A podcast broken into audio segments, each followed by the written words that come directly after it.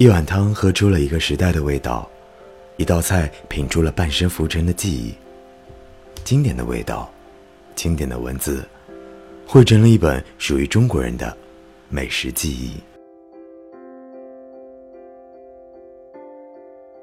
龙门武昌鱼，古清生。也许我一直照着别人的方向飞，可是这一次，我想要，想要用我的方式飞翔一次。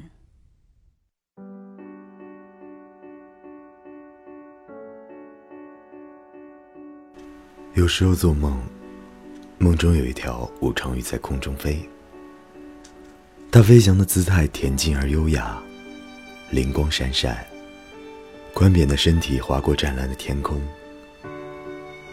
好多年了，这样的梦反复的做，我以为武昌鱼是一只水中的蝶，它吹起的水泡像一串珍珠的叹息，那扶摇的绿藻，是柔波的彩裙。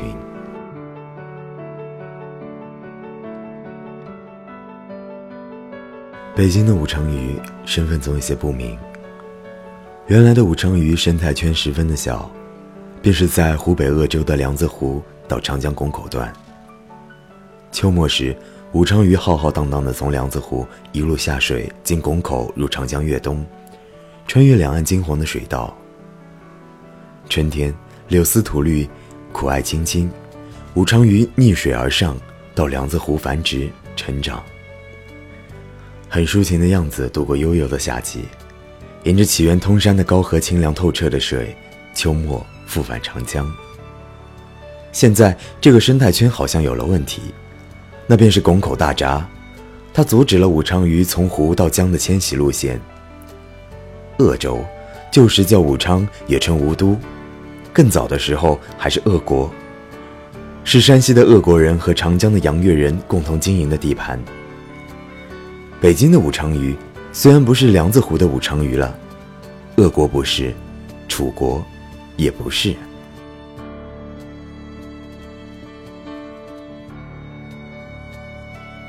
梁子湖的武昌鱼是鱼清蒸的，它的鳞是白色的，清秀且有几许调皮的模样。它们其实不知道自己的名字，它们只识得水藻与清冽之水。被渔网追捕的时候，它们选择飞翔，划破晨光中的朝霞，让渔人捕一网霞光。清蒸的武昌鱼，清甜鲜嫩，有姜葱辅佐，细的研末化于肉质之内，可以精细的吃。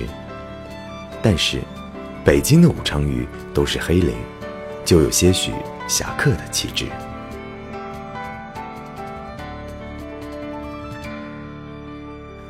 烹饪北京的武昌鱼，选择了多种方式。我觉得最好的形式仍是醋烹。所谓醋烹，便是热锅，用压榨花生油，小火微煎，至武昌鱼两面微黄，大火淋醋烈烹，佐一些至美斋老抽酱油，然后是葱姜蒜盐，可以勾上薄芡，令醋挥发，以去除泥腥。这样烹制的武昌鱼，酸鲜柔嫩。而那挥之不去的泥腥味也就没有了。若是喜欢辛辣味道，热油时搁几粒花椒和一两个干红辣椒。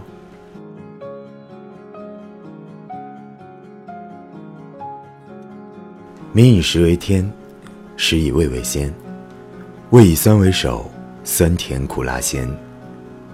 北京的醋，王致和旗下的龙门米醋为老品牌，始创于一九三八年。以今日之工艺酿造的米醋，体态清亮，酸味柔和，以及喷武昌鱼便是南赛北味，适合在北京这个地方发生一些品饮事件，故也就取二者之名合而为一，叫做龙门武昌鱼。实际上也是武昌鱼亦能跳龙门，北京这个地方才是一个真正的龙门。但是粗浅的看上去，或者研究鱼类的终极去处，真正的龙门还是人的嘴巴。跳进了多少鲤鱼和多少武昌鱼呢？真是烦不胜数的了。人不知，鱼也不知。